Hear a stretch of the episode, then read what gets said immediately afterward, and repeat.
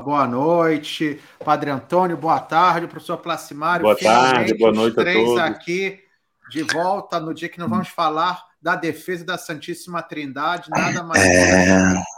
É... Não. episódio 76. É. Muito, não, muito. Eu falo da Santíssima Trindade Sim, em analogia Trindade. pelo número 3. Não número pela 3, santidade, somente, porque, evidentemente, o único santo aqui é o Padre Antônio. Muito obrigado, Padre. Olha, então, uh, boa noite, Padre Bruno, boa tarde, professor Placimário. Né? Hoje estamos ao vivo, hoje estamos ao vivo, né? E eh, tivemos um pequeno susto agora no momento de entrar, mas foi tudo resolvido, graças a Deus. Vamos iniciar, continuando o nosso episódio anterior, vamos iniciar com a nossa oração, como sempre fazemos, né?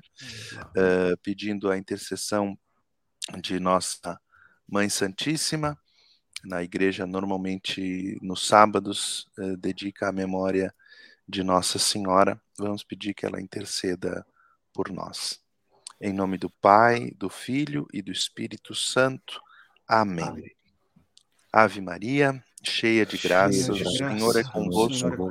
Bendita sois vós entre as mulheres, e bendito é o fruto do vosso ventre, Jesus. Santa Maria, Mãe de Deus, rogai por nós, pecadores, agora e na hora de nossa morte. Amém. Amém. Em nome do Pai, e do Filho, e do Espírito Santo. Amém. Então, Amém. boa tarde ao Marcos Afonso, boa noite a Dona Tereza, boa, quer dizer, boa tarde lá no Canadá, início da tarde, Adriano André, uma Ave Maria pelo Monsenhor Mazini. É, Monsenhor Mazini é um grande sacerdote do Rio de Janeiro, tinha 80 anos hum. e faleceu hoje. Ah, Era uma máquina, uma máquina vocacional. Olha, Ele, olha, eu não sei o número de padres que foi ele que levou para o seminário, né, como, como vocações. Né? Ele era o grande promotor vocacional do Rio de Janeiro, então, de fato, é que uma oração por ele é um homem Nossa, que realmente fez um grande bem à Igreja do Rio de Janeiro, é uma pessoa Sim. muito boa e que Maravilha. certamente vai receber o prêmio dedicado Sim. aos bons pastores. Então, muito temos bem. aqui também. Oh, o, Di, Di Pierotti. Pierotti. Um, dois, três. É. Buonasera a tutti, buonasera. Speriamo che capisca un po' il portoghese. Ah, pode é... aqui, então. Senão não Sim. estaria aqui. Solange é... Basílio, Ana Lúcia Eduardo Lima de Matos. Vamos dando, então, boa noite, boa tarde a todos os pois que vão é. entrando. Então, Padre Antônio, episódio, episódio 76. 76. Vamos lá. No episódio Vamos passado, lá. praticamente foi um episódio monotemático. Exatamente. Monoapresentado. Então, exato. Então, hoje eu vou falar pouquíssimo, apenas então. Ele agora vai uma... fazer uma apresentação de meia hora, uma recapitulação. Não, não, não, não, não, não, não, não. Olha, antes de nós chegarmos ali no minuto 7, já estará terminado. Lembrando, Ário, arianismo, Ário negava a divindade de Jesus Cristo, Ário era de Alexandria, foi convocado o primeiro concílio ecumênico no ano 325 para a cidade de Niceia. Esse concílio refutou a teoria de Ario, condenou o arianismo e disse que Jesus Cristo é consubstancial ao Pai. Usou a palavra grega homoousion tu patri, ou seja, da mesma substância do Pai. Portanto, aquilo que nós rezamos no creio. Nesse caso foram três palavras gregas, né? Exato, é homoousion tu patri. Mas a palavra que a gente se refere é o homoousion, ou no, no nominativo homoousios, consubstancial, não é? Então, refutada a heresia diário, parecia que tudo estava tranquilo, e nós vimos no episódio passado como não estava tudo tão tranquilo. E entre o primeiro concílio de ecumênico, 325, e o segundo concílio ecumênico no ano 381, portanto estamos falando de 56 anos, houve muita, digamos assim, muita confusão na igreja. Quem quiser saber dessa confusão e ainda não viu o episódio 75, vá lá e dê uma olhada. Teve gente que foi mandada para exílio, aí aqueles que voltavam para exílio mandavam outros para exílio. Foi uma confusão. Os imperadores se meteram, tiveram um papel muito, digamos assim, politicamente nefasto para a igreja nesse período. E explicamos todo esse, esse, esse itinerário histórico no episódio passado, episódio 75. Hoje vamos ver a teologia por trás desta confusão. Nessa confusão toda se formaram vários grupos. Aqueles que defendiam a ortodoxia, ou seja, defendiam o que havia sido definido em Niceia, e, sobretudo, o uso da palavra, desse termo consubstancial, homoúcios, para definir quem é Jesus Cristo, ou seja, é Deus de Deus, Deus verdadeiro de Deus verdadeiro, da mesma substância do Pai. E alguns que, indo contra o que havia sido decidido em Nicéia, começaram a usar outros termos, outras palavras, e aí nós vamos nos deliciar com a sabedoria do professor Plasmar, que vai nos esmiuçar esses grupos aí, o que, que significa cada, cada palavrinha dessas aí, né? E, e criaram muita confusão na igreja. Então, feito este resumo inicial, brevíssimo resumo inicial, uh, eu passo para o professor Placimário, que vai nos ilustrar, então, quem eram esses grupos que estavam ali em confronto e, e o que, que significava assim, cada palavra que eles usavam né, para tentar explicar a relação de Jesus Cristo com o Pai. Ok, então tem essa missão enorme aqui para cumprir, né? Porque Ainda bem que no, no episódio passado já todo um pouco o desenvolvimento histórico foi, Isso. foi apresentado. Então, uma vez ou outra eu vou tocar no assunto, os nomes vão reaparecer e tudo, porque a, a, o período e as situações são as mesmas, né? Sim. Mas uhum. enfocando, como disse o Padre Antônio aqui, o aspecto teológico, o aspecto doutrinal, né?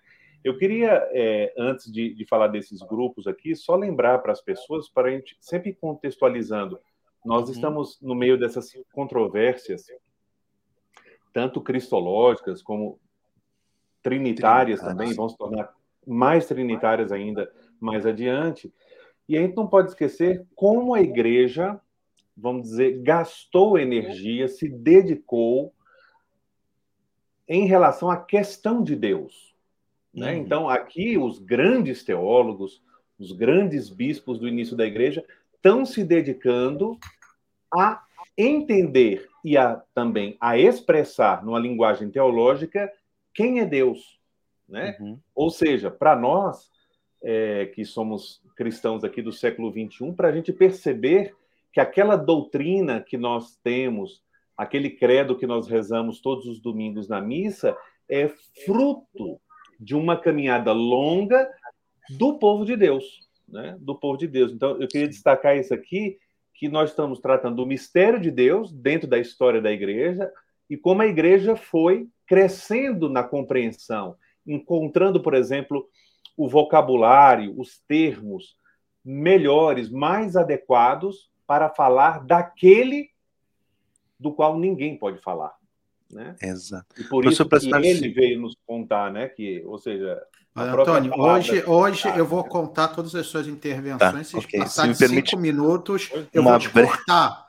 Tá, brevíssimo. no mudo. É, o, no o papel, o papel do Espírito Santo, porque a gente vê como esse desenvolver da teologia, esse ir descobrindo o conteúdo da revelação é algo que Jesus Cristo havia prometido à sua igreja, quando falou para os apóstolos: Eu vos enviarei o Paráclito e ele vos fará compreender todas essas coisas, né?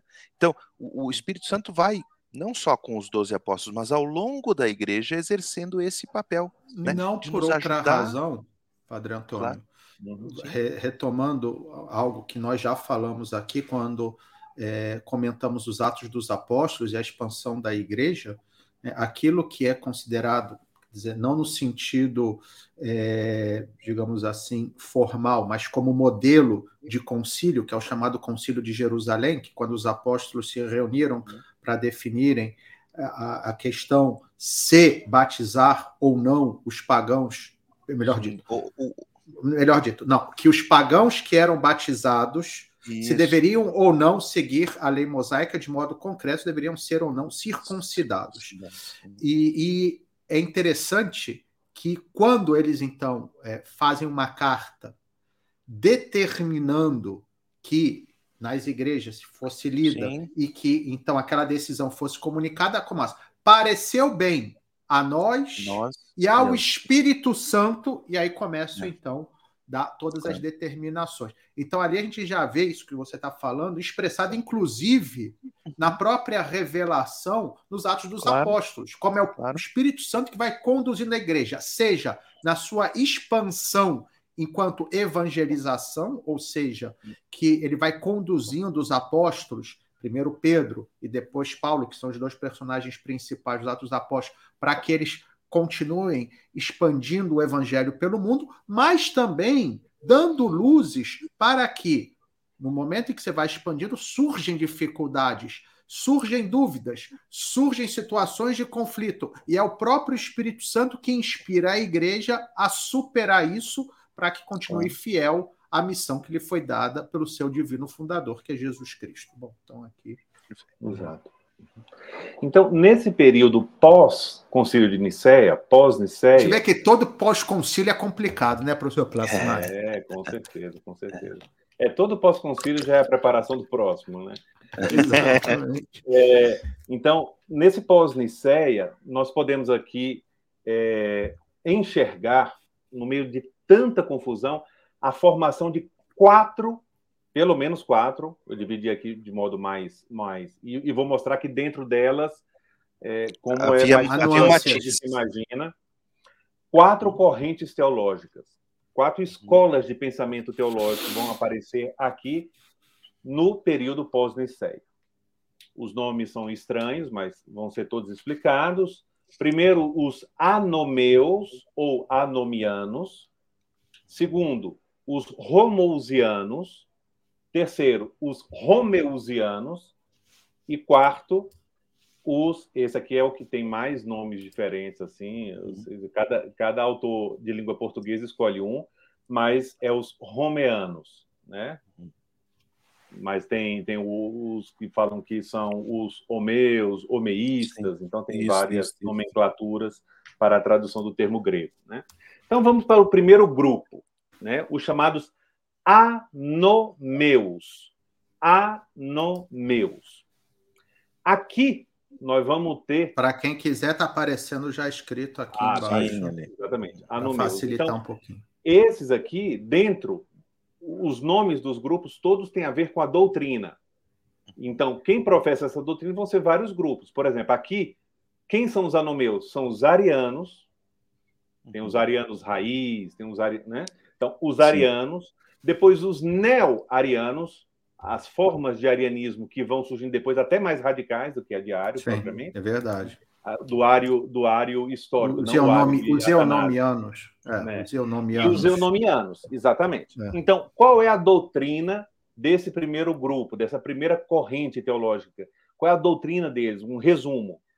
O Filho de Deus o Filho de Deus é, em tudo, em tudo, diferente do Pai. Esse em tudo é muito importante, né? porque o semi-arianismo, as outras correntes vão mostrar que há motivos de diferença e de semelhança em aspectos é, diferentes. Mas aqui não. Os anomeus, eles professavam que o Filho de Deus, o Verbo de Deus, é em tudo diferente, e diferente em grego é, a gente fala né? anhomoios. Exato, né? sem nada que anhomoios, seja, é diferente. Não, o, lembrando que é, é alfa privativo, né? Sem e homo, que é semelhante, ou seja, sem nenhuma semelhança. Sem semelhante, é, dessemelhante, diferente. Dessemelhante. É. É, se fosse uma tradução bem, exatamente, dessemelhante é, do Pai, né? É, nós já falamos de Santo Atanásio, segundo Santo Atanásio, que grande parte da doutrina diária que nós temos acesso chegou por meio de Santo Atanásio. A Thalia, então, segundo... que era a Exato, obra. Né? Uhum. Não, porque lembrando segundo que Atanásio, Niceia mandou é... queimar todos os livros diários, né? todos os escritos é. diários. segundo, segundo Santo Atanásio, então, é essa doutrina, essa que eu acabei de falar agora dos anomeus, que seria a doutrina ariana original. Né? Atanásio é ele, mas a gente não encontra depois nenhuma outra fonte que atribua isso a Ario, mas é ele que atribui a Ario a seguinte afirmação, nós já citamos aqui várias vezes, Jesus é estranho, no sentido de estrangeiro, né? não estranho. Sim, que está fora, fora, tá fora, fora da, da realidade. Exato. Jesus é estranho e diferente do Pai, segundo toda a sua essência e em todo aspecto peculiar. Né?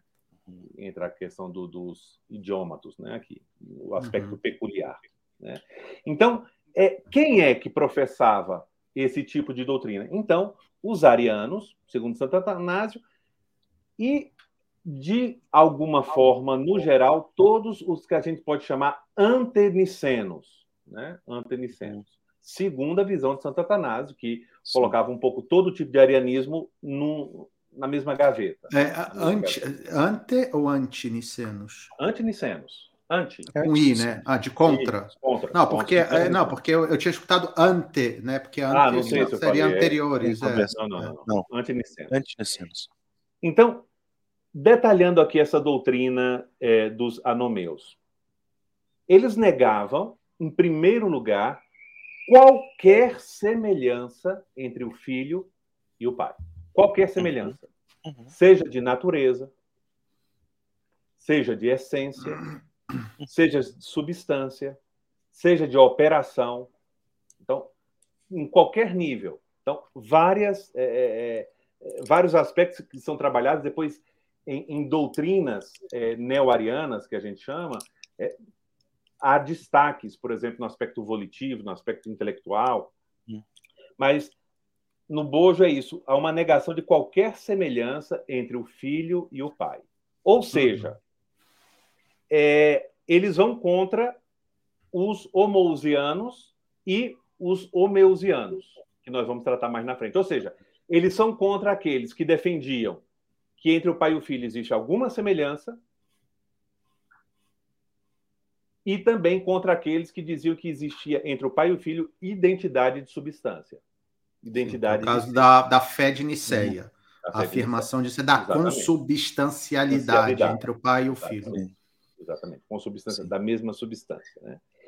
Mas também, né, como é, só destacando, qualquer semelhança mas negava, então, essa também identidade de substância. Então, eles estão, é, é, vamos dizer assim, é, numa linguagem mais, mais contemporânea, eles são os negacionistas em relação à questão da substância entre pai e filho, seja na semelhança, seja na identidade. Né? Então, é, é eles vão chegar a, a afirmar quem explicitamente quem implicitamente, mas que no fundo trata-se de uma relação do criador com uma criatura, uma por criatura. mais excelsa que possa ser, superior a todas as demais criaturas, superior aos anjos, mais criatura. E evidentemente, quando você compara o criador com a criatura, ou seja, a natureza não criada e a natureza criada, por mais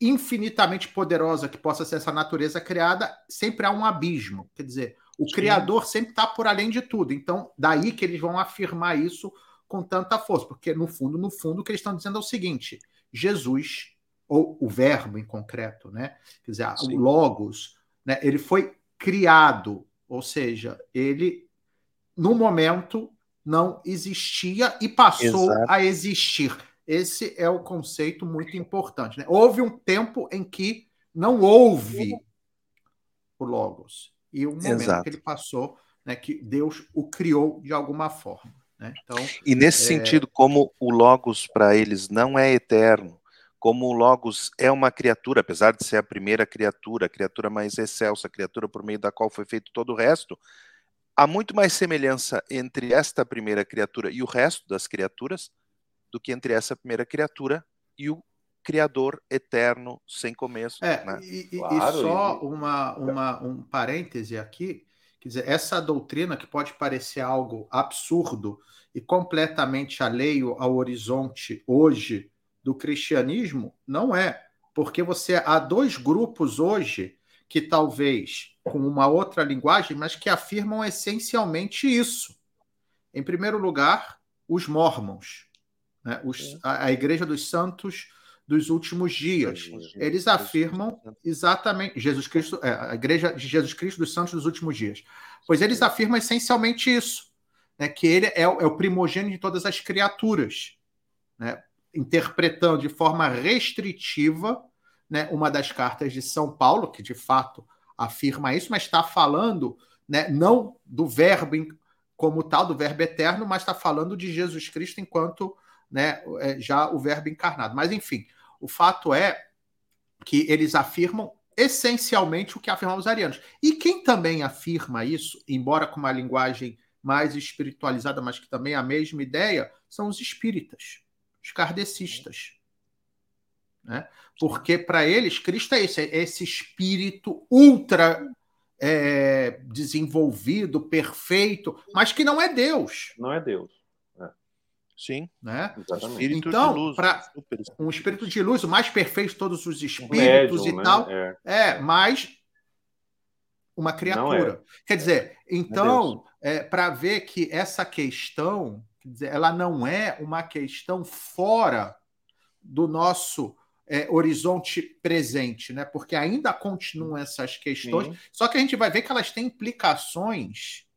Né? Você não afirmar a divindade de Cristo tem implicações que vão muito além simplesmente de uma discussão teológica e de termos.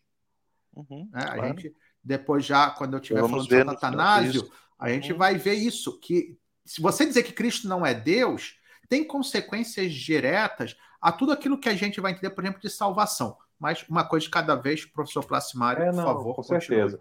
Não, mas é, aumentando a lista de vocês aí, mas também no aspecto cultural, todas as vezes que na literatura, no cinema, até na produção teológica e espiritual se enfatiza ou se deixa de lado todo o aspecto da divindade de Cristo, basta ver grande parte de, dos estudiosos bíblicos do século XIX, XX e inclusive no século XXI, analisar ou enxergar ou focalizar a figura de Cristo como se fosse meramente um profeta, um Messias humano, Sim, mas sempre o aspecto divino, de, de Deus, o aspecto divino, fica parecendo que é uma criação de uma comunidade religiosa posterior. Exato. Né? Isso, todo, toda uma linguagem a questão do, do, do Jesus histórico, ou seja, o Jesus, Jesus da fé, exatamente. E o, e o, Cristo da fé, que é uma é uma é, um, é, é processar após é, é, uma como é que é uma releitura pós Pascal. Exatamente. É, é calma, pra, só para as pessoas que agora devem ter ficado confusas, o que o Padre Antônio está falando é o seguinte: né, hoje, muitos estudiosos da Bíblia, né, querendo manter uma pretesa, uma, uma pretensiosa, melhor ser, pretensa, mas melhor seria dizer pretensiosa, cientificidade no seu discurso, né, o que eles fazem é dizer o seguinte: não, nós vamos procurar falar do Jesus histórico. O que, que significa falar do Jesus histórico? É privá-lo de qualquer tipo de elemento divino, ou seja, ele não fez milagre, ele não ressuscitou dos mortos. A gente vai falar só o quê? Do ensinamento que a gente pode, é, é, de alguma forma, constatar, é, né? constatar ou, ou, ou, perfilar a partir dos escritos do Novo Testamento e depois tentar isolar aquilo que seria o Cristo da fé. O que é o Cristo da fé? é essa, como o Padre Antônio falou, reelaboração ou reelaboração da figura de Cristo né, pelos apóstolos que depois da Páscoa, ou seja, da, da sua morte, teriam então começado a pregar essa imagem divinizada de Cristo, essa imagem do, daquele que tinha ressuscitado, mas que na realidade alguns vão chegar a afirmar, inclusive, que a ressurreição não teria sido outra coisa senão a experiência de que é. Cristo continuava vivo na comunidade, no coração, na... no coração dos homens que compartilhavam a sua doutrina. Então a gente está vendo que essas questões que estavam lá no século IV, quer dizer, com uma roupagem evidentemente diversa, mas que essencialmente continuam ainda presentes nos dias de hoje, né? Então uhum. é importante entender que essa questão pessoal... não é banal. É, só para deixar o pessoal que está nos assistindo tranquilo, Nosso Senhor Jesus Cristo morreu e no terceiro dia ele ressuscitou. E ele é. vive hoje, tá bom? Ah, pra... todos nós aqui afirmamos, somos é, todos da fé nicena. Exatamente. Não, mas, mas, mas, é interessante notar isso que o, que o Padre Bruno falou. É, no ano 2000, é isso aí que a igreja é. teve que lançar um documento afirmando que Jesus é Deus. Exatamente, Dominus Jesus. Se fosse absolutamente óbvio, assim, óbvio no sentido de não ter necessidade de repisar o assunto, não teria feito. E causou é, uma perplexidade né? que as pessoas falam, mas como a igreja afirma isso em pleno é. século XXI? Mas havia muita confusão, é, e sobretudo no ambiente da, da Índia, alguns teólogos naquela Exato, época, asiático, alguns é, asiático. tentando fazer um diálogo interreligioso, intercultural, acabavam diluindo a figura de Jesus. É. Coisa que, curiosamente, perdão que a gente está aqui fazendo digressões, mas eu acho que é interessante, dizer, que era o que Ario fez. Porque. Ario foi justamente a partir de um diálogo cultural com a filosofia grega, de modo particular com o platonismo, ele diluiu o mistério cristão para torná-lo mais palatável àquela cultura, que é o que hoje acontece em muitos ambientes. Então, para transformar o cristianismo em algo mais aceitável, você dilui tanto, ou seja, você acaba é, é, corrompendo tanto a mensagem que no final das contas não é mais cristianismo, é outra coisa. Bom, vamos lá. Padre é. Tony, tudo bem? Não é interessante aqui. Não, é, tudo bem, fui só buscar o copo. A irmã ah, Nadi falando medo, que muita gente vê Jesus como um ser evoluído. E Jesus Isso. é o único ser que não evolui. Não? É... Exatamente. que não pode evoluir, porque é Deus. Deus não evolui, Deus, Deus é sempre. Deus a evolução ela, ela pressupõe uma, uma, uma ausência, uma fraqueza. Né? Sim, uma imperfeição. Uma imperfeição. É. Né? E o segundo aspecto que eu queria tocar aqui, sobre o que o padre Bruno falou, é que esse é um dos motivos, toda essa questão do Jesus histórico e o Cristo da fé, esse é um dos motivos que impulsionou o Papa Bento XVI a escrever a trilogia Jesus de Nazaré. De Nazaré. Jesus de ele Nazaré começa justamente com essa questão na introdução é. do primeiro volume. É, Estamos aqui com o é. tradutor.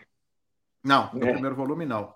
Ah, não, ok, do segundo. Então, sobre, sobre essa primeira corrente que nós estamos tratando aqui, os anomeus, então, a gente poderia dizer o que sobre os principais expoentes? Quem eram os principais uhum. expoentes? Primeiro, o grande Aécio de Antioquia. Pois é. Então, grande orador, diácono. Não confundir com nenhum político mineiro. Esse era não, de Antioquia, não, não, não, não era Ele de era um grande orador. É, um grande é. orador esse daqui. O Aécio, o diácono de Antioquia, então um grande, já devem ter mencionado esse nome e depois um que se tornou famoso e a sua doutrina vai se desenvolver bem mais, que é Ele vai ser mais radical. Sim, bem mais radical, mais elaborada também. Eunômio, que era discípulo e secretário de Aécio, e o futuro bispo de Císico. Né? Exatamente. Então, esse, esse... Hã? É o nome de Císico. Císico, sim, é o nome de Císico. Então, Aécio é, oh, é... Olha, para o professor Plasmar, viu como a Luciana não está dizendo, vou usar mais esta informação do professor Plasmar. Jesus não evolui, nem pode evoluir, porque é Deus. Porque é Exatamente. Deus, é verdadeiro Deus. É, depois, o, o, próprio sínodo de Constantinopla, de 360, condena uhum. a Écio, né, a condenação formal a Écio, e eu teria algumas diferenças a fazer sobre o arianismo, eu vou pular isso aqui, que eu acho que uhum iria complicar muito. Essa doutrina dos anomeus foi onde nós tivemos a maior dificuldade da igreja, aqui para combater. Aqui, com os autores desta corrente, é que houve a grande batalha doutrinal, que temos aqueles que conduziram essa batalha, os grandes, começando por Basílio Magno, Gregório de Nissa, Dídimo de Alexandria, Apolinário de Laodiceia e tantos outros. Né? E tantos outros. Então, esse tema que eu estou tratando aqui, nós vamos é, é, é, buscar refletir, reanalisar à frente com várias, vários autores, vários escritores que nós vamos tratar mais à frente. Né? Então, Apolinário é de Laodiceia que vai, que vai combater usar no meus, mas depois vai escorregar. Não, um ele vai escorregar em outro. Não, mas é. aí o problema dele vai ser outro. É outro vai ser é exagerar para outra Não, mas para ver, exatamente, para ver que que a vida é vida, né? Ou seja, Sim. a pessoa está no meio da arena e, uhum. e vai lutando. Sim, como já acontecera também com Marcelo de Ancira. Sim. A mesma coisa que defendendo. É, era um bispo também de, da cidade de Ancira, é, defendendo a fé de Niceia, ele vai acabar caindo no modalismo trinitário, quer dizer, é, então é, é, é, o é contrário, ele vai para o outro extremo, quer dizer, então era tudo, repito claro. aquilo que eu falei no último episódio, que São Basílio, que comparou a, a, a essa situação com uma batalha naval noturna, né? Então, é. assim, ninguém sabe de onde é que vem o tiro, aonde é que está atirando, era uma grande confusão. É, o Papa Bento XVI, naquele famoso discurso à Cúria Romana, em que ele fala da, da, das hermenêuticas do Concílio Vaticano II, ele começa contando justamente, cita esse texto de São Basílio. Exato, porque é isso, pós-concílio é sempre complexo. É, exatamente. Segunda corrente Segunda teológica, corrente. então, é a corrente, poderíamos dizer, ortodoxa, aqueles fiéis à fé de Niceia, os homousianos, homousianos, né? É aqueles que permaneceram fiéis ao símbolo de Niceia. Quais são seus principais membros? Primeiro, o grande Atanásio. O grande Atanásio, Atanásio é o capolista, né? Não tem jeito, está no início da lista. Depois, o grande amigo do Padrão, o Padrão tem vários amigos, né? O grande amigo Ósio de Córdoba. Ósio de é. Córdoba. Nós é, falamos... o Padrão tem um outro amigo, ele tem um outro amigo que Sim, vai estar no outro... outro grupo. É, é. Ah, é. Não, mas o, mas o Atanásio mas... e o Ósio, ah. até falamos no episódio passado que eles teve um momento que se encontraram, né? Lá no, no, Sim, claro. no concílio de Sárdica, no ano 343. Sim. Depois também Marcelo de Ancira, Lucífero de Cagliari, né? Uhum. Lembrando aqui que Lucífero, às vezes as pessoas pensam que é um nome dedicado só ao demônio, porque ao, ao diabo, né? Lúcifer, textos, ao demônio, é. Lúcifer, mas lembrar que na tradição cristã o título Lúcifer é dado a Cristo. Né? Sim, que é o Lúcifer, portador da luz. Aquele que porta, traz a luz. É, é, né? é, traz a luz. Aí, exatamente. quando se aplica ao demônio, é justamente, ironicamente, mostrando a falsidade do demônio, o engano do demônio, a mentira do demônio, né, que traz uma falsa luz. Né? Depois, Eusébio de Vercelli, os três grandes capadócios, né, os amigos aí do uhum. Padre Bruno, Basílio Magno, Gregório de Nazianzeno e o outro que ele quase não conhece, Gregório de Nissa. E, sem dúvida, dois que escorregaram na batata, que foi uhum. Fotino de Sírmio e Apolinário de Laodiceia, como acabamos é. de falar. É. Né? Fotino vai cair no mesmo erro de Marcelo de Ancira. É. É. Eu acharia importante incluir, porque depois a gente vai fazer um episódio só sobre ele também, Hilário de Poitiers. Ah, sim. Também, que também foi, também foi exilado junto foi exilado com Ósio, junto com defender. Não, e, e, e, e Santo Hilário é o exemplo de como o exílio pode fazer bem a um ser humano. Pode fazer, exato, exato. Ele aprendeu grego. grego, não sabia falar nem é. grego. Né? Aprendeu, aprendeu grego, começou grego, a entender. Começou a aprender teologia, porque aí viu que os ocidentais são fracos em teologia. E, e aí entrou nessa, nesse debate todo aí. E se dedicou a explicar aos ocidentais depois o significado Exatamente. das palavras. Tudo. Exatamente, foi uma ponte fundamental, né? É, preparou Agostinho, em certo sentido. Sim, sim. E uma figura controversa, né? Uma figura controversa. É, então, o termo central da doutrina aqui, são homousianos, é o termo central do símbolo de Nicéia, homousion, né? ou seja, consubstancial o filho que é consubstancial ao pai. Né? E só que é, esse termo consubstancial ao pai, homulsium to patri, ele tem dois problemas. E foram esses dois problemas que estiveram na raiz da bagunça geral. Uhum. E porque às vezes a gente não a gente fica pensando, poxa, mas foi Nicéia, foi tão claro, já deixou tudo certo, é. porque esse povo está brigando? Porque não é bem assim, né? Uhum. Faltava uma comissão teológica internacional em Nicéia, né? um pessoal para verificar um pouco as coisas. Então nós tivemos dois problemas com este termo, o uso desse termo e a defesa desse termo. Primeiro, o Concílio de Nicéia o adotou sem saber, e sem saber eu coloco entre aspas, porque há possibilidade de várias explicações, que tal termo já havia sido condenado por um outro sínodo, né? ali em Antioquia, em 268. Exatamente. Então, esse termo tinha sido condenado de Paulo de Samosata. Da... Exatamente, junto de Paulo de Samosata. Então, é, era um termo que já era condenado. Por quê? Porque ele dá vazão a um outro lado. Aqui, é, é, esses aspectos a escorregada da trinitária, exatamente, porque como é um termo, esse termo ele tem que ser delimitado, porque ele se abre a outros frontes. Vamos ver? É, então, sendo um texto, um termo já condenado, ficou muito difícil no pós-Niceia, depois do Concílio de Niceia, se defender o símbolo de Niceia falando desse termo. Não, mas esse termo é, é, é impreciso. Po, po, né? Posso fazer vai... uma maldade? Que não é maldade na realidade. Pode. Deviam ter alguns que diziam: pois é, esse concílio é herético. Porque é, introduz, intro, introduziu na igreja o modernismo, pegando esses termos gregos pagãos, introduzindo na igreja, é. um termo que inclusive foi condenado. Usaram coisas condenadas a gente está falando do Vaticano II. Ah, não, não, está falando do Concílio de Nicéia. Ah, pois é. É, não, sim.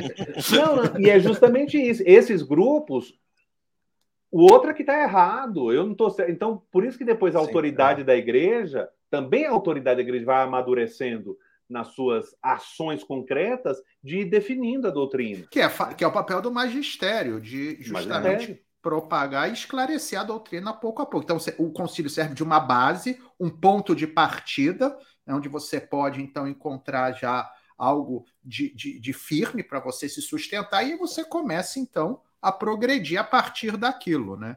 O problema é que esses caras nem isso, não queriam, porque no fundo negavam a autoridade do concílio. É, o concílio da igreja. É aquela coisa, né? Dizer, dizer assim, ó, ah, o concílio não pode dizer isso. Por que, que não pode dizer isso? Ah, porque um outro concílio já disse que não podia. Bom, mas aí você está usando um argumento que. Não, né? não precisa de concílio esse... mais, então só precisaria exato, de um concílio. É, exato. Então, o segundo problema em relação ao termo homoúsio, que é a causa da sua condenação, é o seguinte: esse termo homoousion era visto como um termo contaminado, contaminado de sabelianismo. Né? Ou modalismo. O modalismo. Porque modalismo. parecia, é um termo que parece que deixa de lado, oculta, coloca na sombra a diferença pessoal entre pai e filho. Ou seja, uhum. os nicenos, quando usam homoousion, eles querem defender o quê? Que o filho. A igualdade. A igualdade. Uhum. Há uma semelhança de substância. Lembrando que substância e pessoa, nós estamos numa época que não está definido. Não, semelhança bem. não. Há semelhança uma, não, uma igualdade. igualdade. Sim, a igualdade, a identidade. Né? É, a porque identidade. semelhança vão ser os outros que vão falar, que vão buscar essa, essa solução intermediária. Termo, falar né? que, é. E, então, por um lado, então, os nicenos defendem essa identidade de substância entre o pai e o filho. Mas, por outro lado, principalmente para os seus adversários, parece que essa defesa tão, é, é, tão forte, tão, tão obstinada, parece que nega a distinção. A distinção. Então, aqui havia um clima, e isso a gente vai ver nos textos desses autores, isso fica muito claro. Ou seja, parece que o símbolo de Nicéia defende a identidade entre pai e filho, mas não resguarda a diferença. E essa vai ser a grande discussão teológica ao longo do século IV, né? Ao menos até, pelo menos até o símbolo de Alexandria em 362. E a chegada da teologia dos capadócios. Isso, certo? Até lá, um, é, esse, essa discussão vai estar contaminada por essa delimitação sem clareza entre o cia, substância, e hipóstasis, a hipóstase, que pode ser pessoa. Né? E então e, é, a questão da, da identidade, da diferença, sim. Não, desculpa. Que tem mais uma coisa aí que, traduzindo literalmente, hipóstasis, que é o termo grego que eles usam para pessoa, é aquilo que está Substância. debaixo. É. Em latim, latim é substância. Substância. É. Porque Então, ousia, ousia, a tradução Essência. literal, se a gente fosse falar, seria essência, Essência. né? que vem é, do verbo Mas em latim- que é, a forma- é, que é o verbo ser, português. é como Ah. essência vem de ser, né? Ousia vem do verbo é, que é o equivalente que é o verbo emi, que é o verbo ser em grego. É, já substância, né? É, é o substare, é aquilo que está por Está por debaixo. debaixo. É ripo abaixo. Stasis, estar, que é a mesma raiz do verbo estar também nosso. É. Então, quer dizer, hipostasis, o que está abaixo, substância, substante. É, exatamente. Então, e por isso, é isso que é, eu ia dizer, é que esses dois termos, não por poucos autores da época, são colocados como sinônimos. Exato. Exato. Não, ah, não, não, no- calma aí, no próprio concílio. No, no, no, no texto, calma aí, deixa eu ver se eu pego aqui. No texto do original, Concílio de Nicéia? Não sei. concílio de Nicéia. Não, eles, eles usam o Uzia no Concílio de Nicéia. Ousia ou ripostas, tem uma parte que eles usam. É, aí tem Quer que eh, vou- vai, vai, vai aí que eu vou Ah, eu procurando aí. Terceiro grupo, então. O terceiro grupo, que são, é, vamos dizer aqui, os arianos é, moderados, que a gente chamaria de romeusianos, Aí, ó, tá aí o nome. semi-arianos ou eusebianos. Né? Então, tem esses, essas- esses três apelativos. O romeusianos é um grupo que é designado por dois termos. Nos textos latinos, nos documentos latinos, nós temos essa expressão romeusiano, e nos textos gregos, nós temos a expressão semi-ariano. Semi-arianos. Semi-arianos, sempre são chamados de semi-arianos. Esses semi-arianos é, tem que se colocar entre aspas, né? Porque Uhum. eles foram chamados Ah, semi-arianos por parte dos licenos, né? É. Com finalidade Só, só que, só aqui uma, Não, não, a precisar, né? É na tradução latina, Uhum. né? Que, é, que eles falam aqui que de fato que é, que é Deus de Deus, luz da luz, que a mesma substância do Pai, que os gregos dizem homoousion, não, é mas só na, na Não, é na tradução. Uniu substância cum patris, quod Grecia dicunt homoousium. Uhum. Pra, pra, justamente para esclarecer que não era hi- hipóstasis, né? No caso. Professor Vlasimário. Então, nesse grupo dos semi-arianos, Ah, não, mas está aqui, ó. Não, tem sim, no final, na parte final. É, e, e aqueles que dizem, na, que, que aí é aquela parte dos anátemas, e aqueles que dizem que, que houve um tempo em que não era, antes que, na, antes que nascesse não existia, e que, é, e que foi feito do nada, né? Aí eles falam aqui que, que não é da mesma substância, e aí no texto grego eles falam para dizer que é da mesma substância his, é, hipostaseus, e o que é que está seja- hipostaseus? Isso. dizendo que é da mesma substância. Uhum. Ou seja, que ele é de uma. Na, na caso aqui, que ele é, é NX heteras hipostaseus, ou seja, que ele é de uma outra substância.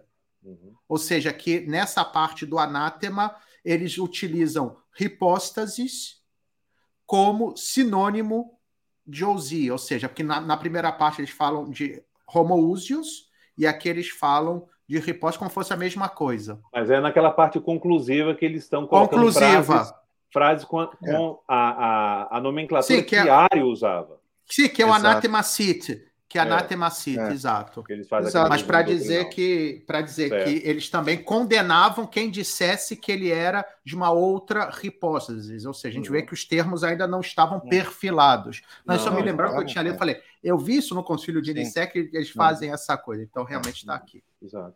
Desculpa, é, continua aí nos, Não, não nos culpa nenhuma. semi-arianos. O semi-ariano. Então, nessa categoria, compreende-se quem ali? Quem é que está dentro? Todos aqueles que, segundo o exemplo dos três Eusébios, os grandes três Eusébios, o primeiro, de Cesareia, Sim. Depois. O amigo do de, de bar do Padre Antônio. E por último, o de Nicomédia, por isso chamado de Eusebianos. Buscavam uhum. uma via intermediária entre arianismo e a doutrina nicena. Então.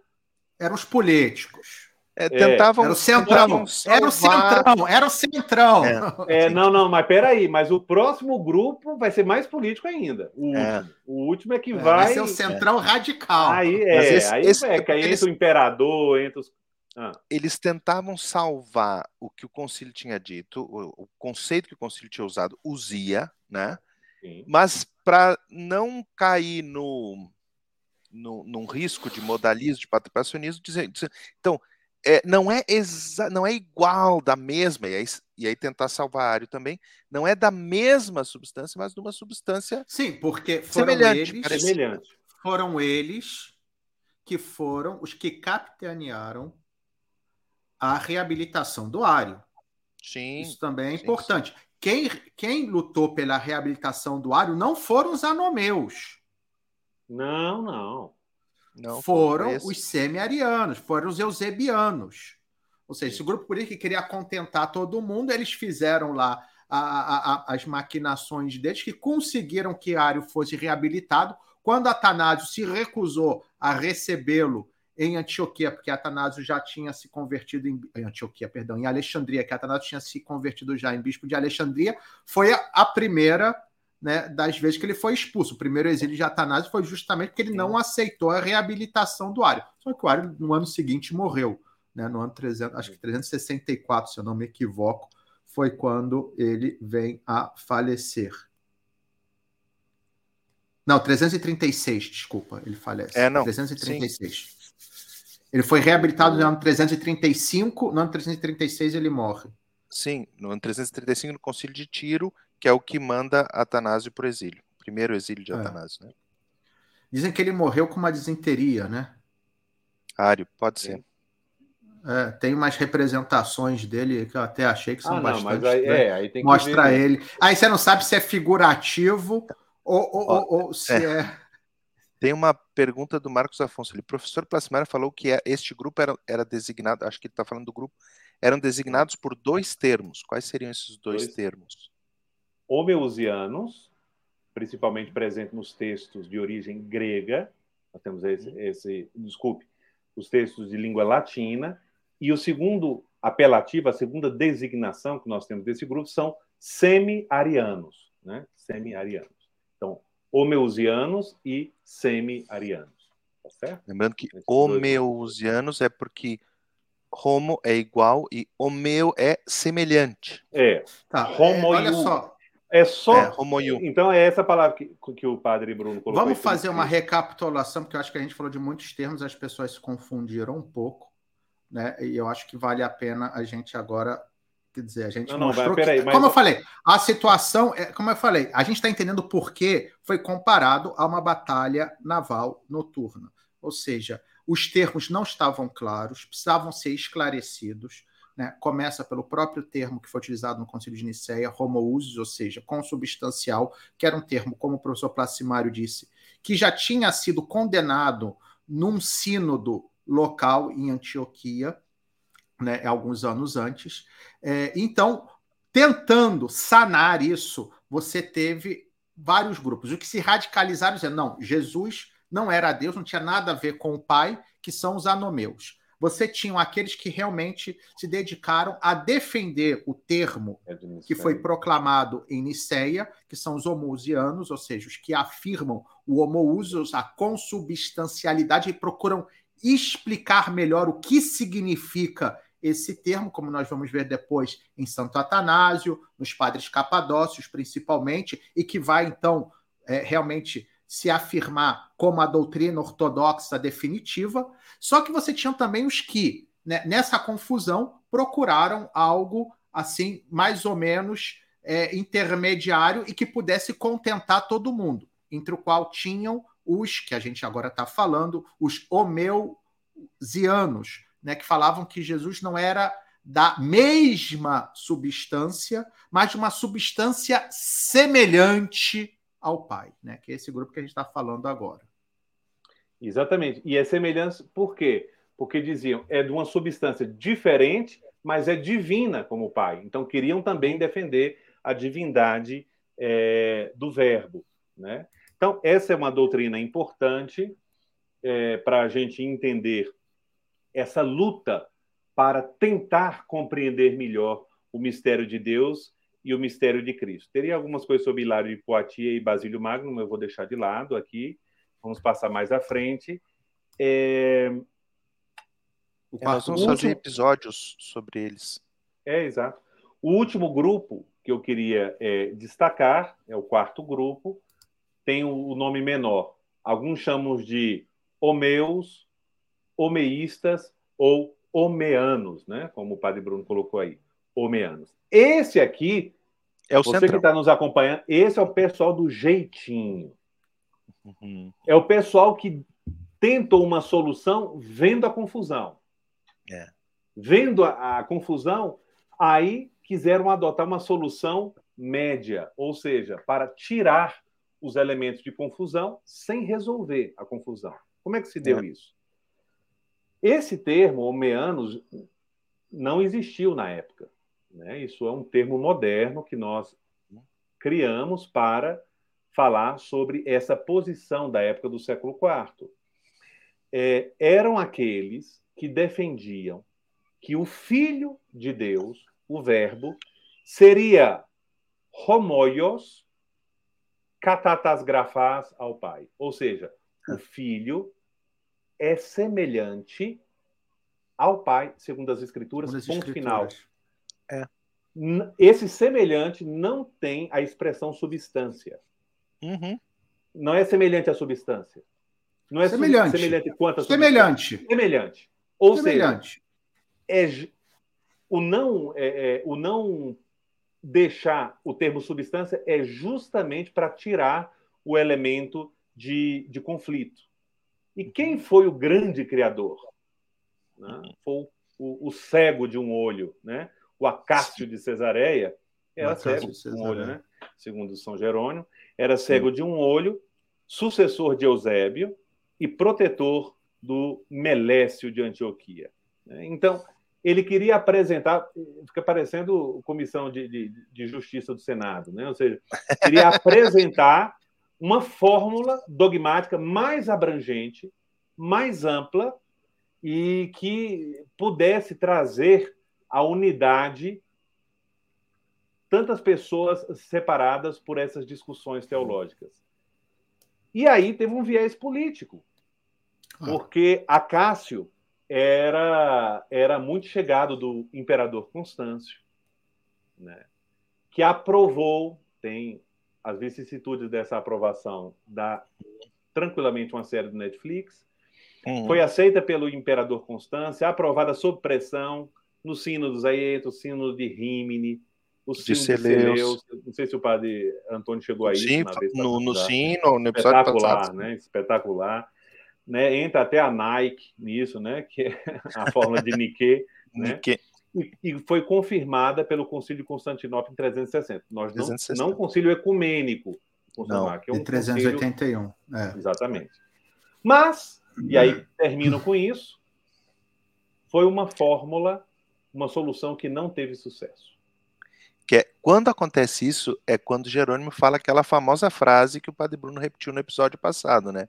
Uhum. O, o, o, mundo foi dormir e daqui a pouco, quando é. acordou, viu pois é, que tinha acordado todo ariano. Né? Ah, Exatamente. Sim, é, Porque vocês imaginam, é, é de propósito, viu, pessoal? Vocês que estão acompanhando a gente. Se vocês estão confusos e a gente se confunde também aqui ao expor, você imagina como é que estava a cabeça das pessoas na época. na época. Mas foi, professor. É confusão de verdade é. mesmo. Como o senhor é. disse, aquela, aquela coisa assim. Peraí, peraí, peraí. Vamos ver o que que tá, por que, que esses grupos estão tão brigando aqui? Estão brigando? É por causa da, da, da substância? É por causa do usia? Porque um diz que é semelhante, outros diz que é a mesma, outros diz que não é da é. mesma usia. Então, é. vamos fazer o seguinte: Vamos tirar essa palavra? É, aqui, ó. Vou, vou, vou, vou, vou ler aqui. Bota a... Bota a palavra semelhante, que não é nem igual é, nem diferente. nem diferente, não, É, semelhante. A afirmação de São Jerônimo as é a escrituras, que seguinte. O pessoal lê a Bíblia. É. Então se aboliu a palavra substância e se proclamou por todas as partes a condenação da fé de Niceia. Gemeu o orbe, admirado de ver-se ariano. É, São Jerônimo. Exatamente, exatamente. Então, essa última solução do nosso amigo Acácio não teve sucesso por dois grandes motivos, e óbvios até.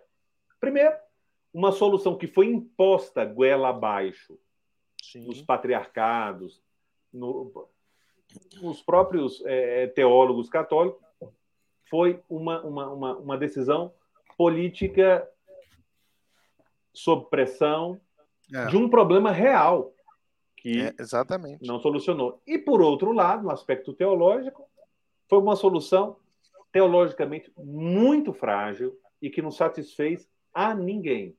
A ninguém. né? Não, não resolveu nenhum dos problemas. Onde estará a solução? Eu acho que você está se perguntando aí mais à frente. Lá na frente, principalmente quando chegarem os três. Com eles Exatamente. é que É. vão elucidar e a igreja vai começar a gozar de um tempo de maior estabilidade teológica quanto ao dogma cristológico e o dogma trinitário. Aliás, só para gente. nó- nós falamos né, no episódio passado que quando chegam os três, quando o professor Pracimário fala os três, ele está falando, nós vamos, nós vamos ter episódios sobre cada um deles, né? Os três ah, são os padres capadócios, os amigos do padre Bruno. São- padre Bruno São. Gregório. São Basílio Nissa, São Magno, É. São Basílio Magno, São Gregório de Nissa, que era seu irmão, né? E São Gregório Nazianzeno, ou São Gregório de Que era seu melhor amigo. Nazianzo. que era seu melhor amigo. E, e esses padres capadócios vão chegar numa fórmula, porque aí começa já o problema. Bom, a relação, qual é a relação de substância entre o Verbo e o Pai, entre o Filho e o Pai, bom, e o Espírito Santo. Então eles vão chegar a essa fórmula que vai ser a fórmula que vai ficar consagrada em É, vai ser o triunfo da ortodoxia, poderíamos dizer. triunfo né? da ortodoxia, que é a fórmula em grego mia usia três hipóstases, ou seja, uma essência, três pessoas. Vamos dizer assim, com essa palavra grega, hipóstases. E aí vai, vai, vai consagrar esses termos e, e explicando muito bem o que significa né, cada um deles, o que, que, o que, que se quer dizer quando se usa esses termos. Né? Desculpa. Exato. Não, é, então, é, eu acho que aqui, assim, é, de fato, Travou foi um na hora que o pouco. Padre Antônio ia falando dos três. Travou para vocês? Não. Eu não senti, não. é, Não, não sei. Eu acho que não. Acho que deve ter sido talvez um problema da, da Ou então repita aí para não travar, Padre Bruno. Quem são os três?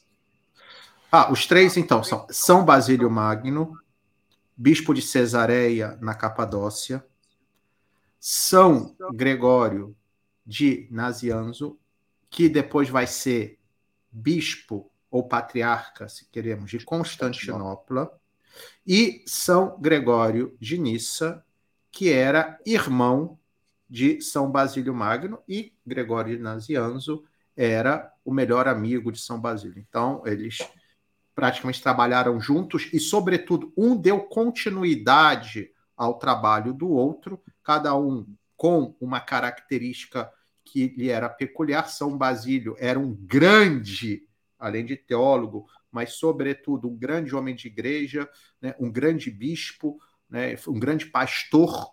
Né, é, então, e também um grande político, diga-se de passagem, no bom sentido da palavra político.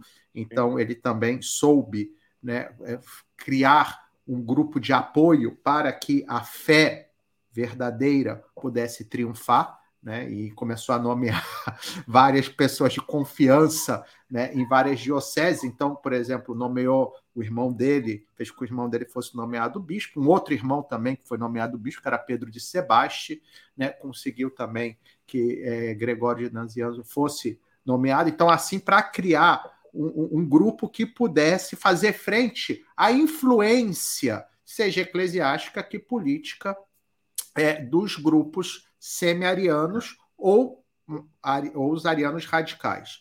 É, depois, Gregório Nícia é talvez o mais especulativo, o mais filosófico dos três, né? Então, e também às vezes o mais complexo um pouquinho no sentido que tem né, uns textos que são que você tem que ler com calma porque são muito carregados, né?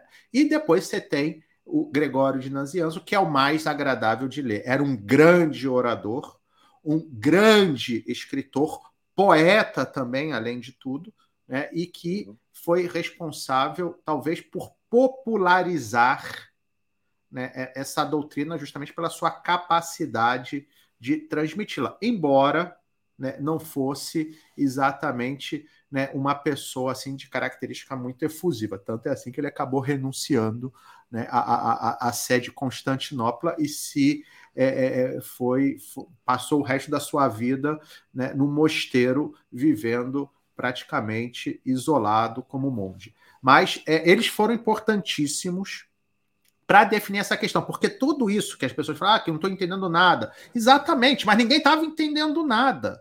Essa situação, é. imagina os fiéis, imagine os fiéis Vem, da época. Vendo pau quebrando. Quebrando e não entendendo nada, dizendo, meu Deus, é, é, mas Jesus é Deus ou não é Deus? Quer dizer, mas a escritura diz, uns diziam que a escritura não disse o que disse, outros dizem que ela disse, mas não era bem assim. Enfim, uma confusão mental. E e essa confusão, ela começou justamente a ficar cada vez mais técnica nesses termos, né? E aí a igreja se viu realmente na necessidade de esclarecer.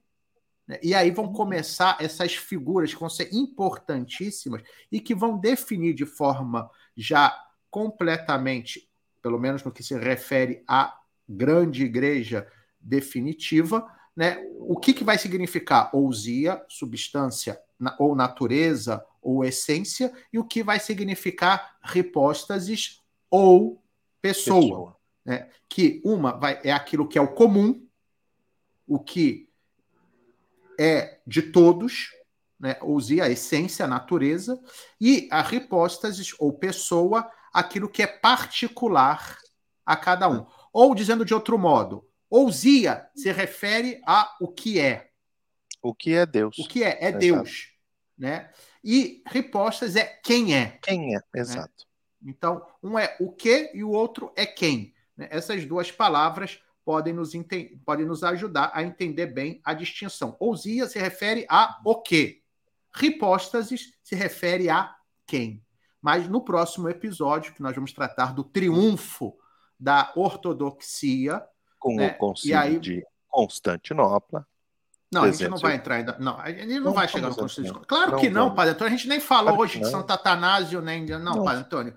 É, ah, eu achei que a gente é... ia fazer os concílios e depois os episódios das coisas, mas não, vamos fazer não, os episódios. Não, a gente vai Isso, falar, porque, porque olha só, Constantinopla, quando chega em Constantinopla. Porque não adianta, padre, estão... padre Antônio, se chegar, a gente pode fazer um episódio logo sobre Constantinopla. Aí vai fazer. Vai ter que voltar tudo. Concílio de Constantinopla, sete partes. Que aí vai ter que ficar. Exato, porque você vai ter. Perfeito, porque o problema é que Constantinopla vai ser, digamos assim, o ponto final.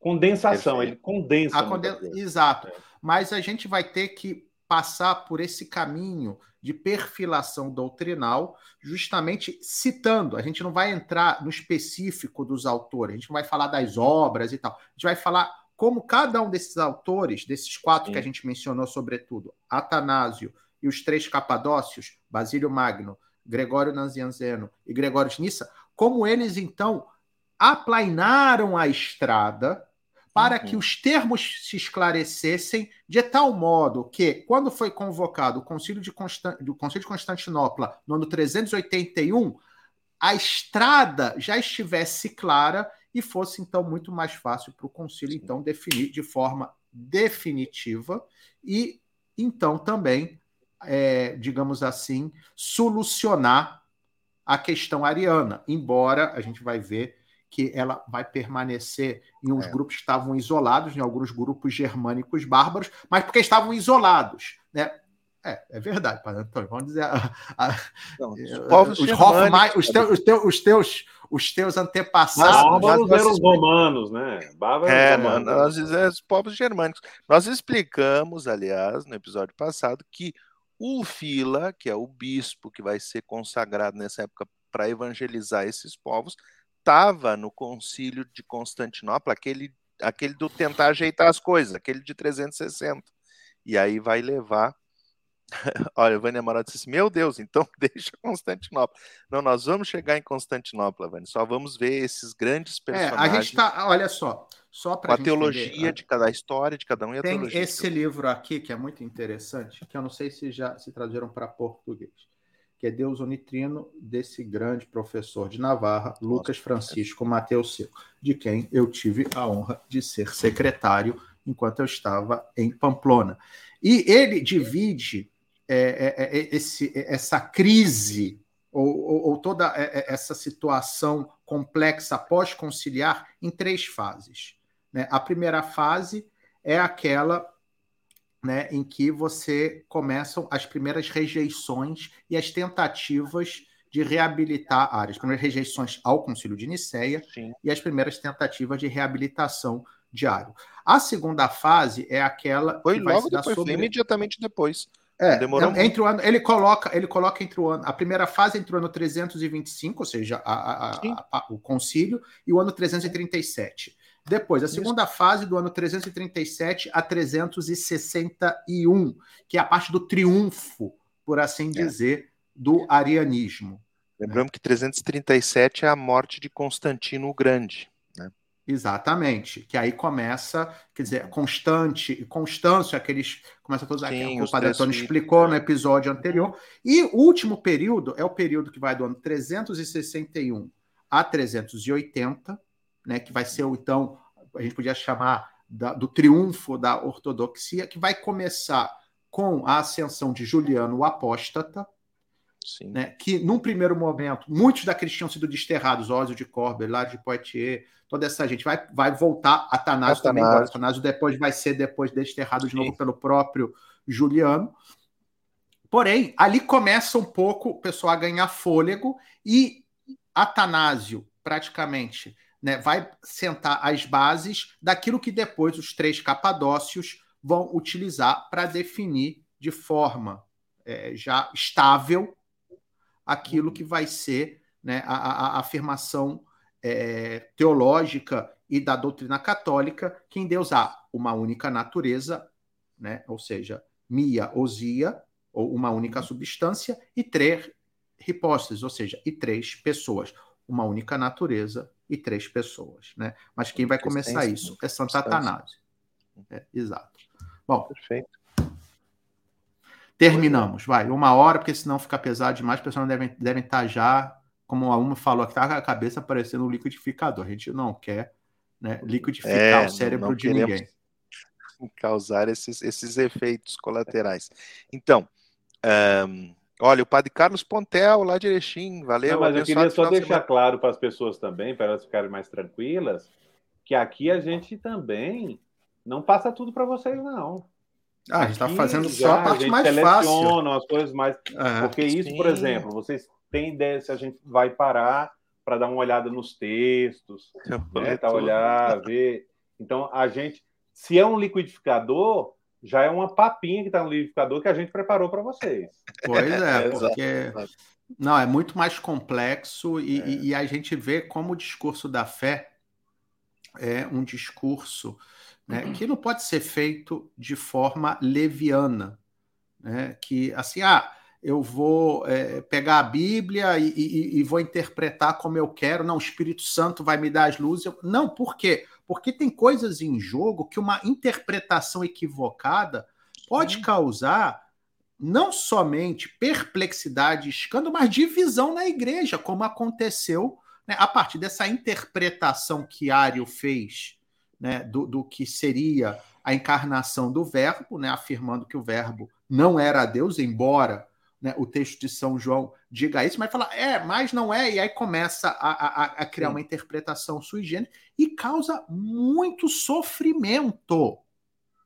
né? E tem consequências diretos em todo o discurso, porque não é indiferente. Porque alguém pode dizer, ah, como o pessoal lá do Centrão, lá, né, dos homeanos, ah, é semelhante.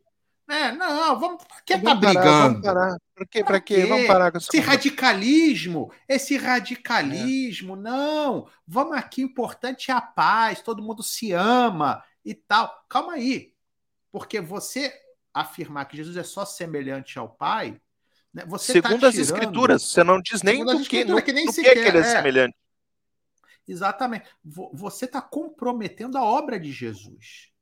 Porque é disso que se trata. Né? Porque a gente claro. parte da premissa, e aqui é importante afirmar com toda a força, né, que esse discurso não é um tecnicismo teológico, mas é para garantir aquilo que Jesus fez justamente por quem ele era.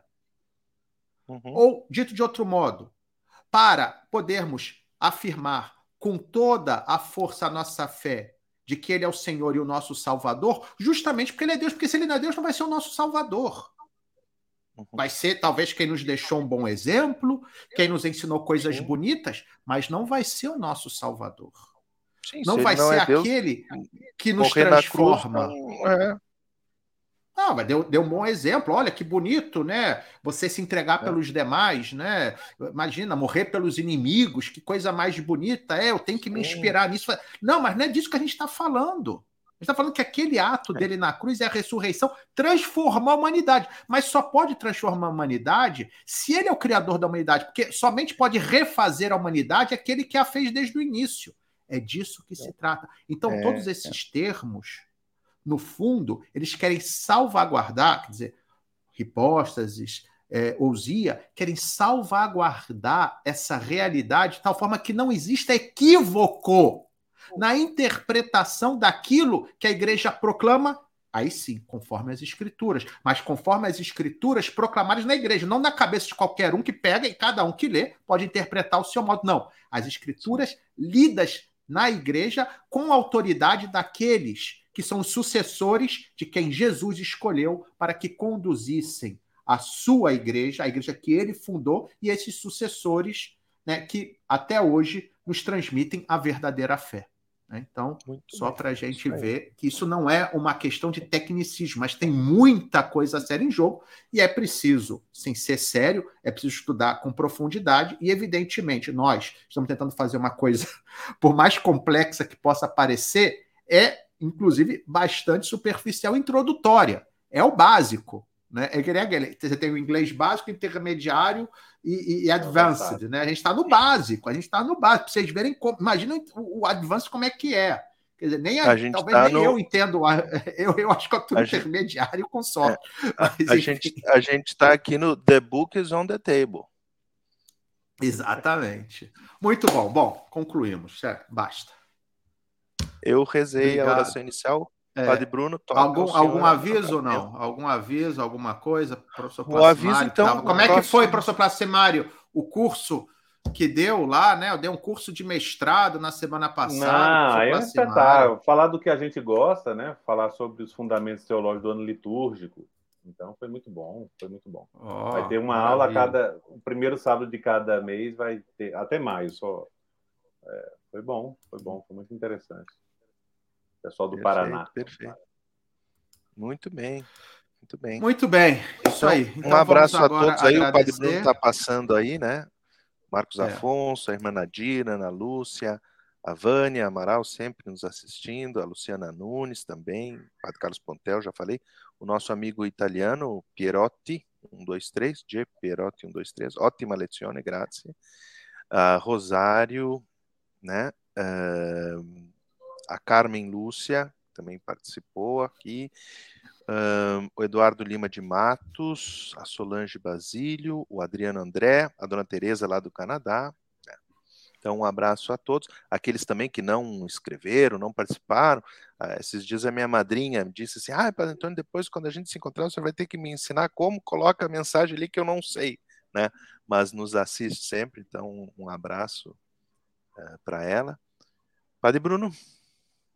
Então, muito bem, vamos dar a benção final e lembrar que amanhã né, nós vamos ter no Evangelho a passagem da Samaritana, né, e no terceiro domingo da quaresma, né, e lembrar que o único que vai saciar a nossa sede, né, a verdadeira sede, que é a, a, do Espírito Santo que nos transforma, é Jesus, justamente porque ele é Deus. Né, ele é o único capaz de saciar os nossos corações que desejam o infinito, e o único infinito é Deus, como nos lembra Santo Agostinho. Então, que possamos também viver bem esse terceiro domingo da quaresma, que possamos, que é o objetivo da nossa é, do nosso programa, né, da católica, que é ajudar a gente a viver melhor a fé, né, e ver que realmente né, a nossa profissão de fé não é uma coisa né, assim que está baseada né, naquilo que apareceu na cabeça do primeiro né, iluminado, mas não tem é, uma, é um processo né, que que interveio o Espírito Santo e que muitos santos lutaram e que muitos homens e mulheres sofreram, né, para que hoje a gente pudesse professar essa mesma fé que tem a sua origem em Jesus Cristo, que é o nosso Salvador. Então agora né, que Ele possa nos abençoar e nos proteger. O Senhor esteja convosco. Ele, Ele está, está no, meio. no meio de nós. Abençoe-vos, Deus Todo-Poderoso, Pai, Filho e Espírito Santo. Amém. Amém. E até sábado que vem. Até, até sábado. sábado que vem. Um bom domingo, uma abençoada semana a todos.